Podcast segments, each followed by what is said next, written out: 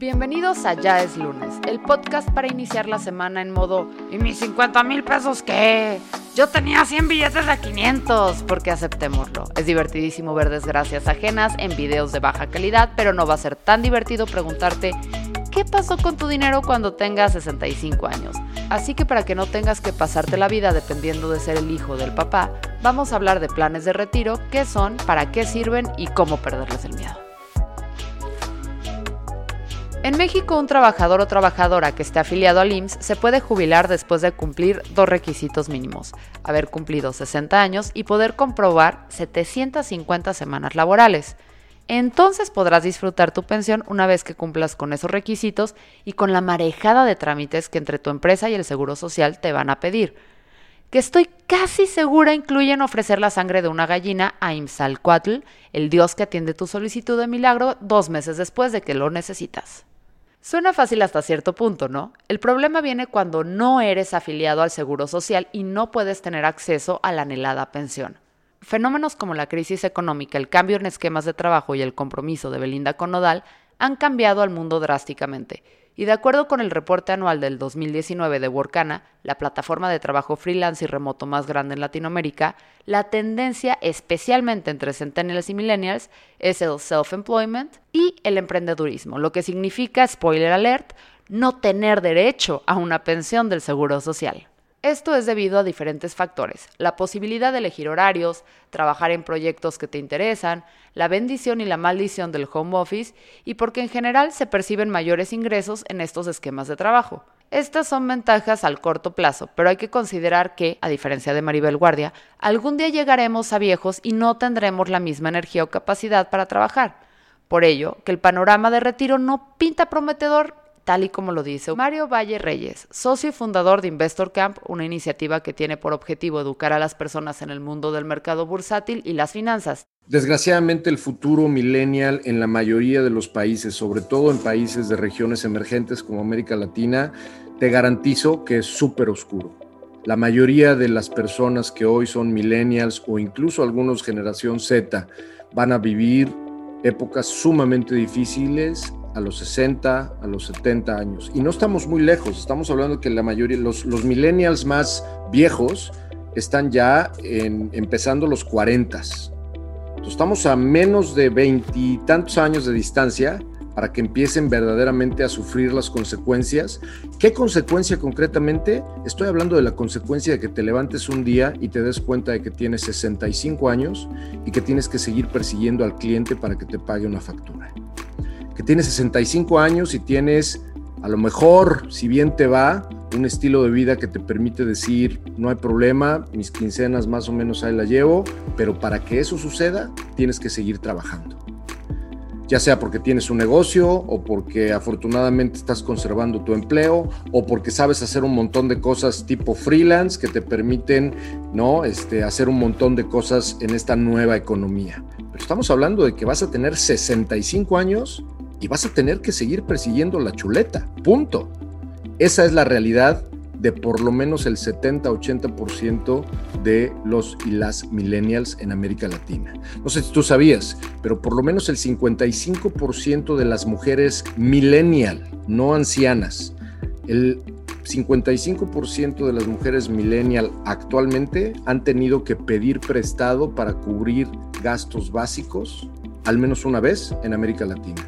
Estoy hablando de que mujeres, mamás solteras o casadas o gente que está completamente soltera y sin hijos, mujeres, más de la mitad de ellas han tenido que pedir prestado para sacar la quincena. Eso es número uno.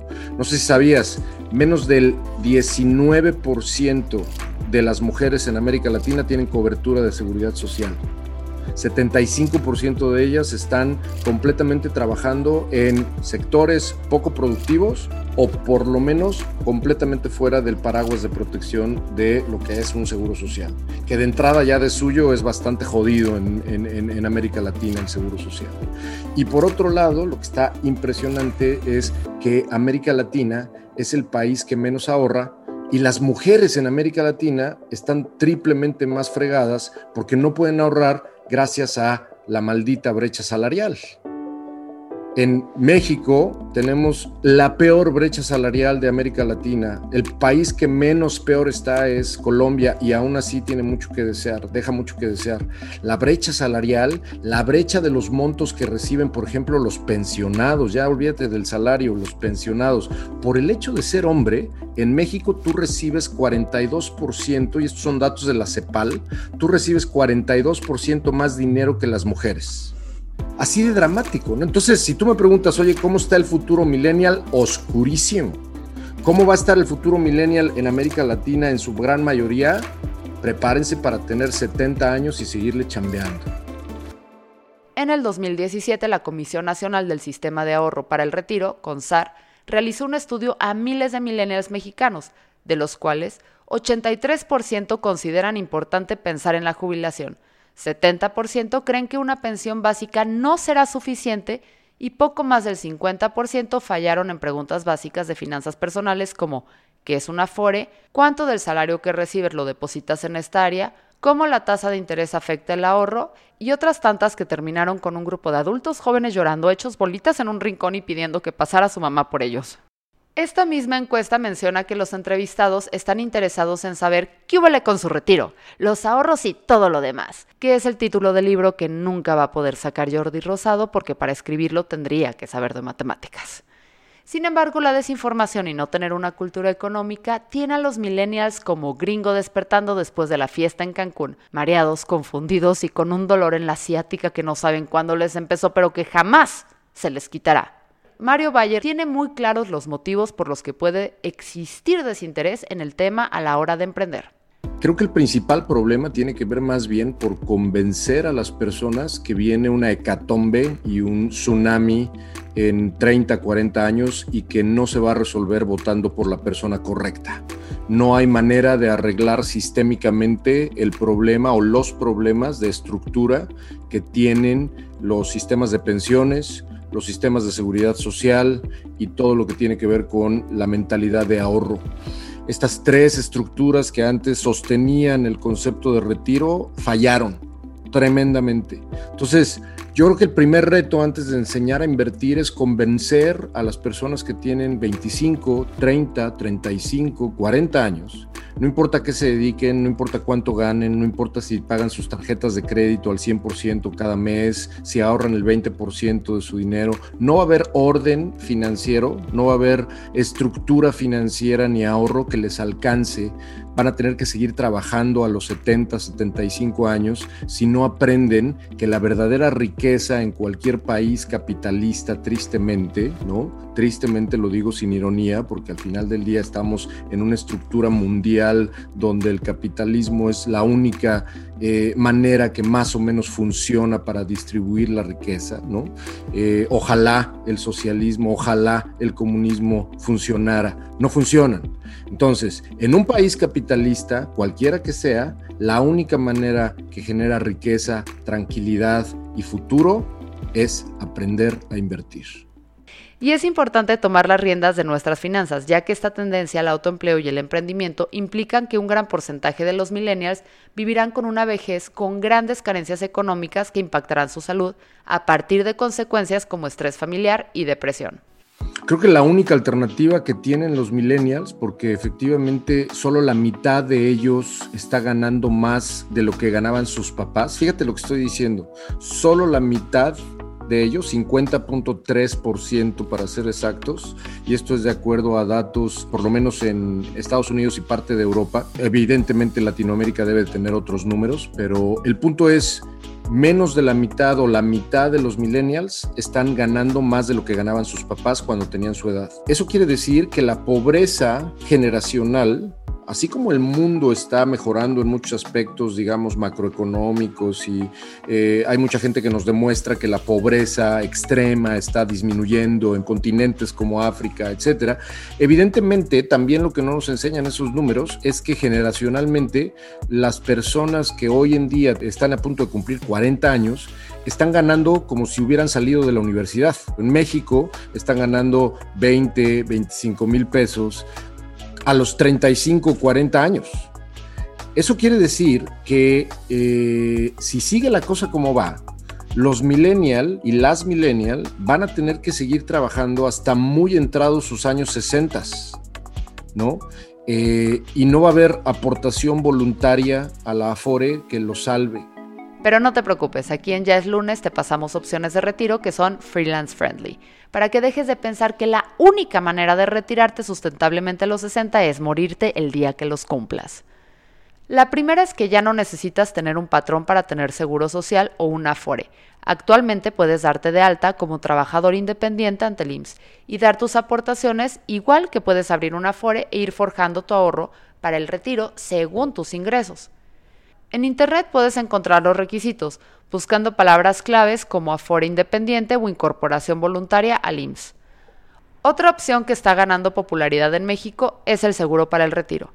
Esta es una alternativa que ofrecen diferentes aseguradoras que te otorgan diferentes beneficios como saber desde el inicio cuánto y cuándo vas a retirar tu dinero, elegir más de un beneficiario o que tu dinero esté libre de impuestos. Sin embargo, el retiro es un esfuerzo que se tiene que hacer diario y no porque tengas un servicio o el otro significa que ya está todo resuelto, tal y como lo dice Eugenio Perea, socio de Magma Partners, fondo de inversión para startups. De acuerdo que, así nada más ahorrar y menos en instituciones gubernamentales o, en la banca, nadie confía en algo así como para ponerle todo mi dinero este, al gobierno para que luego me mantenga, ni de chiste. Y ha habido casos muy famosos de, traiciones enormes gubernamentales y de universidades y de empresas de, híjole, sí quedamos, pues fíjate que ya no tenemos lana, entonces vamos a reducir tu pensión 90%.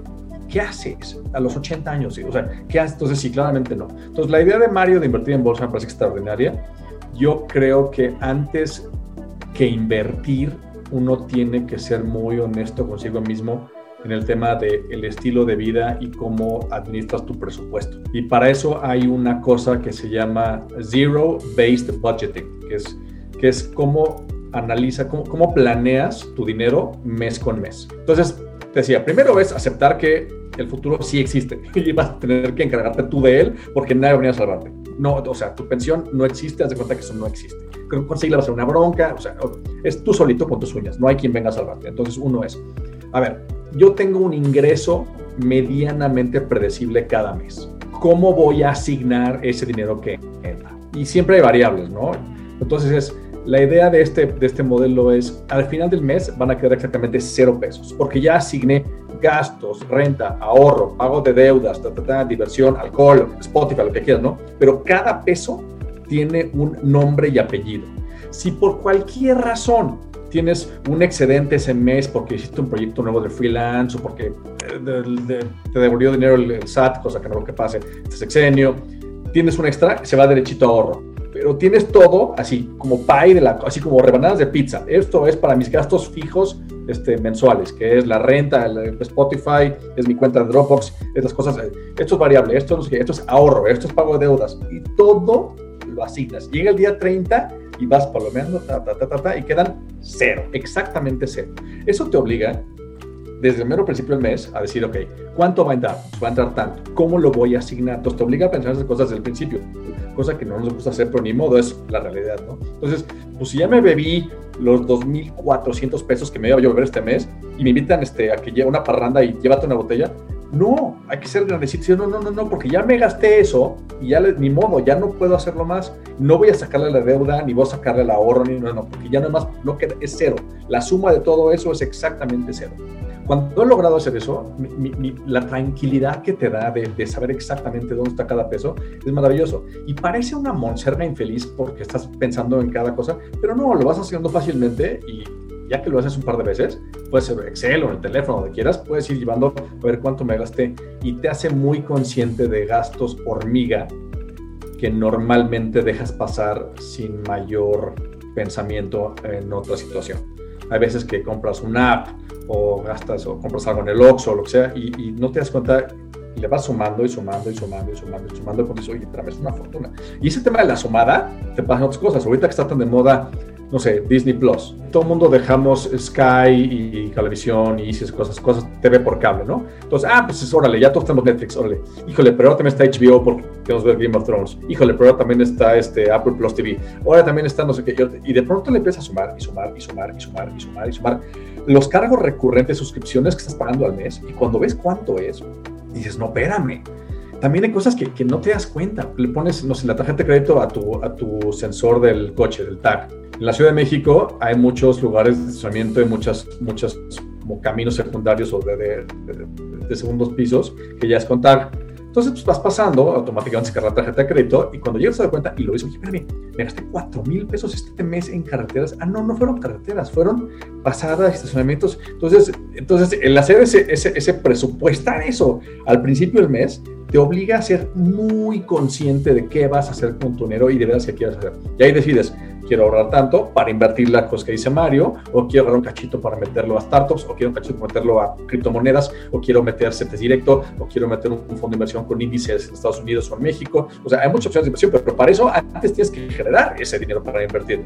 Y lo que no hacemos en México es no ahorrar nada todos vivimos por encima de nuestros ingresos y eso es una cosa que, ¿por qué? Pues porque no sabemos qué va a pasar, pero hay que pensar que nadie nos va a salvar. Entonces, el hecho de que estemos viviendo dentro de México no nos obliga a actuar como un mexicano de hace 40 años. Puedo ser un mexicano que piensa que vive en un mundo global y sí ponerse a ahorrar, jugar dentro de su presupuesto mensual. Y eso es fundamental. Además, lo puedes hasta, hasta semanal. Es una lata porque hay gastos que tienes bimestrales, gastos mensuales, gastos quincenales, gastos mensuales, digo gastos semanales. Entonces tienes que jugar un poco con los promedios de eso. Pero ya que lo haces un par de veces y se vuelve automático, te da una, una plataforma de tranquilidad. Y entonces tienes una cosa que la gente en la base de la pirámide de México no tiene, que es, tienen la liga estirada hasta el último grado posible. A una persona en el último decir de la población una catástrofe buena o mala los puede romper durante un año, ya sea que se les rompa una pierna o que los hagan madrina ramos de una boda, porque son, son gastos que se salen de, de una liga ya estirada al máximo. Entonces, cuando tienes ese colchoncito que vas haciendo y haciendo y haciendo para emergencias, para cosas médicas, eso te da una... Hay algo así como, creo que pierdes algo así como 28 puntos de IQ en situación de pobreza. O sea, el estrés de la pobreza te quita 28 puntos de IQ. Y creo que el número lo podemos buscar ahorita, pero, pero es, es, medible lo más tonto que te haces cuando el estrés de la pobreza no te deja tomar buenas decisiones. Y lo ves en temas como la telefonía, no sé, prepago, que cuesta cuatro veces más que la pospago. Entonces, ser pobre es carísimo. Entonces, esto te permite ese respiro emocional e intelectual para tomar mejores decisiones. La tercera opción es invertir tu dinero en mercado o bolsa. Y sí, yo sé que suena peligroso, pero en realidad no tiene que serlo. Vivimos en un mundo donde, eh, por un lado, tenemos a un aparato mediático que desde principios del siglo XX ha configurado de una u otra manera muchísimas cosas alrededor de nuestra identidad, que se llama Hollywood. Y una de esas aristas de identificación es este arquetipo de lobo de Wall Street o el arquetipo de si te metes con los mercados financieros vas a terminar en la ruina, si te metes en los mercados financieros este, vas a terminar corrompido, corrompida, si te metes en los mercados financieros vas a terminar con la familia destruida, si te metes en los mercados financieros vas a terminar en la cárcel, ¿no?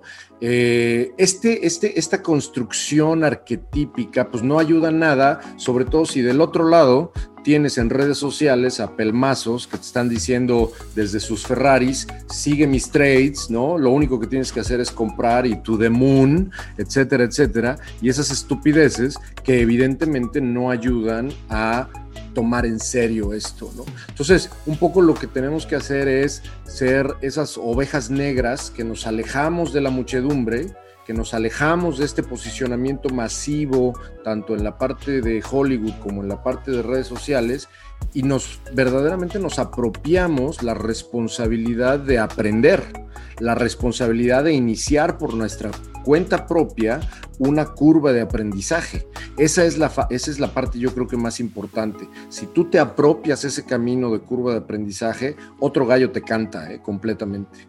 Si quieres entrarle al mundo de las inversiones hay dos opciones. La primera es entrar al mercado de renta fija, es decir, le prestas dinero al país y ellos te dan un comprobante o CETES para que te regresen el dinero con intereses. La segunda es por el camino de la violencia, entrando al mercado de renta variable, es decir, el de la especulación financiera que se puso en el mapa de muchos por la aparición de las criptomonedas y la democratización del acceso al mercado a través de las tecnologías.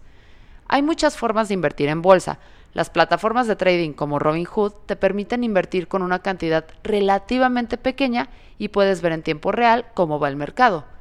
Las acciones te dan dinero de dos maneras, cuando las vendes más caras de lo que las compraste o con la repartición de dividendos por parte de la empresa donde compraste tu acción. Si le sabes y te sientes con suerte, te puedes arriesgar a invertir sin intermediarios. Si no te quieres complicar, puedes invertir en un fondo de inversión cotizado o ETF, que son siglas para Exchange Traded Funds. Este es un servicio que ofrecen instituciones financieras como la Casa de Bolsa, en el que ellos invierten por ti. Este modelo te permite elegir y modular el riesgo de la inversión y tu dinero solo va a cotizar en la categoría de empresas o mercados que elijas. Algo así como cuando vas a la feria con tus ahorros esperando ganarte un peluche chingón y dejas que tus papás te digan en cuáles juegos puedes intentarlo, porque ellos ya saben cuáles son en los que menos riesgo corres. La ventaja de invertir para tu futuro es que puedes disponer de tu dinero en el momento que quieras y que el crecimiento no depende de ninguna tasa. Literalmente, no hay un límite en lo que puedes ganar pero tampoco hay un límite de lo que puedes perder. Bueno, si hay un límite de lo que puedes perder, porque así como dicen los timbriches para decidir cada cuándo se van a reunir, la diversión se acaba cuando se acaba el dinero. Por eso esta opción requiere mucha más investigación y asesoramiento. En México el reto es grande. Según un estudio de la George Washington University School, solo 32% de los adultos cuenta con educación financiera, mientras en países como Suecia y Noruega, 71% de los adultos sabe y aplica conceptos para manejar y ahorrar bien su dinero. Esto quiere decir que si eres noruego tienes más probabilidades de saber que vender Herbalife no es una buena decisión financiera. Sea cual sea la opción que elijas, es importante que pienses a futuro. La clave es analizar todas tus opciones y averiguar qué es mejor para ti. Pero es importante que seas bien honesta o honesto contigo y con lo que decidas ahorrar. Es como, es que es chistoso, ¿no? O sea, pensar en el retiro es casi, casi como envejecer a priori, en nuestro pensamiento previo, ¿no? Es como, no, no, no, ¿cómo voy a pasar en retiro si tengo 23 años, y tengo mi vida por delante? Pasar en retiro es para rucos que ya se van a retirar, ¿no? Pero si tienes ese pensamiento honesto de que tu vida va a durar 100 años y no es que y lo puedes lo puedes aplicar a tantas metáforas unas más vulgares que otras de es como si quieres ir a una fiesta porque te quieres besuquear con alguien no te esperas al menos final de la fiesta para ver para, para ver con quién no empiezas a empiezas, llegas a la fiesta empiezas a ver desde el principio es lo mismo con el retiro o sea un cachito un cachito un cachito y, y tú ves y, es que también una falta de, de, de, entendimiento estadístico del número. Hay por ahí un, un, un post un blog que dice 1% better every day y sacas, la, sacas en el Excel el 1% mejor todos los días y ves la curva cómo va creciendo, o sea, la, acumulación exponencial del interés compuesto es tan poderoso que una vez que lo ves y lo entiendes intrínsecamente así, dices, no manches, por supuesto quiero esto porque cada día extra que empiezo antes es, es, otro millón de pesos al final. Entonces, mientras más pronto empiezo, mejor. Pero nadie nos explica eso. Nunca. Nunca. Entonces, es es, a ver, entender que si empiezas hoy, te ahorras mucho más después. Y yo, yo mi primera empresa, cuando contraté a cincuenta y tantas personas en esa empresa y, les hacía una grafiquita muy divertida, así, mira, aquí está tu vida, ¿no? aquí están tus ingresos, más o menos cómo suben, así empiezas así, luego empiezan tus ingresos, ta, ta, ta, luego medio se, se, se, estancan ya por ahí a tus 60 y tantos, luego, luego se caen tus ingresos, ¿no? Y aquí están tus gastos, y es, es, otra gráfica, y entonces ves las gráficas donde se cruzan y dice, a ver, para este momento, si no has ahorrado lo suficiente, ya sea por inversión o por... para mantenerte el, el estás frito, porque es demasiado tarde, no hay quien te salve, ni tus papás, ni tus amigos, ni tus primos, o sea, tienes que tú hacerte cargo de ese punto cuando dejes de ganar dinero porque te retires de la chamba. Si no lo haces desde ahorita, entonces recibes lana porque entonces les pagamos muy bien, ¿no? Entonces luego lo veas, no, es que mi Xbox nuevo, mi pantalla de no sé cuántas pulgadas, a ver, nada más, entonces empecé a hacer la grafiquita esta y se los hacía así a todos, a ver, vengan y grafiquita, aquí está tu, aquí está tu vida, aquí están tus gastos, aquí está tu ingreso. ¿Cómo va a ser para que tus gastos no pasen, no crucen para arriba y cuando llegue el momento de dejar de hacer lana, cómo le va a hacer? Y hay dos filosofías como muy contrapuestas en el tema de la vida, cómo la disfrutas. Está la, la gringa, donde es trabajo, trabajo, trabajo, trabajo, trabajo, ahorro todo y cuando me retiro ya voy a hacer cruceros y voy a Europa y el viaje y todo. ¿no? Es como sacrificas todo hasta el tema de ya, me libré a los 65 años. Y la europea es más, sí voy ahorrando, pero tengo todo, esta, todo este entramado social de soporte de, una, de una sociedad que sí me apoya. Entonces sí tengo disfrute de la vida regularmente. Hay extremos como los franceses, pero sí hay la idea de, no esperarte a los 65 años para disfrutar la vida, para viajar y para aprender y para todo. Creo que un, un justo medio es donde debemos estar. Sí ahorrar y sí disfrutar. A los millennials en América Latina no les queda claro que tener un orden financiero, ahorrar, etcétera, etcétera, es como aprender a leer y escribir. Aprender y a leer y escribir no te va a llevar a ningún lado en términos profesionales, en términos laborales. Tienes que hacer mucho más. Es básico, es vital, pero no es suficiente. De la misma manera, saber ahorrar 10%, 20% de tu salario, pagar tus tarjetas de crédito, llevar un presupuesto, todo eso es absolutamente básico. Lo que tienes que empezar a hacer es empezar a crear tú solo, tú sola, un plan de inversión y no significa nada más darle tu dinero a asesores externos, y te lo dice alguien que maneja un fondo de inversión en videojuegos para sus clientes, pero no es suficiente. Tienes que conocer las estructuras de los mercados bursátiles, tienes que conocer las estructuras de ofertas y de alternativas que están allá afuera desde los años 1600 y que están generando riqueza generacionalmente hablando, pero obviamente con el pasar de las generaciones, con el pasar de los años, eh, el sistema está cada vez más desgastado, por lo tanto es cada vez más urgente que estos eh, que estas eh, esquemas o estas estructuras dejen de ser de élite, porque hace 10, 20, 30 años, ¿quién invertía en bolsa? Pues solamente gente con mucho dinero, ¿no? No estoy hablando de instituciones, estoy hablando de individuos, pero hoy la única alternativa es aprender a invertir en vehículos no tradicionales que te puedan dar, con todo cuidado, con toda mesura, que te puedan dar una, un, rendimiento agresivo como para poder hacer crecer tu dinero y poder verdaderamente tú salvar tu propio retiro, Sé que puede ser difícil el tema, pero es importante conocer tus finanzas y manejarlas apropiadamente, porque no importa si haces pozole, pintas casas o te dedicas a vender fotos de tus pies en OnlyFans, todos merecemos un retiro digno, digo, para no terminar como Alfredo Adame, siendo candidato de partido sin futuro y peleando con un cazafantasmas para ganar dinero. Mi nombre es Fernanda Dudet y esto fue Ya es lunes, el podcast cortesía de Neobox, la empresa número uno de hosting en México.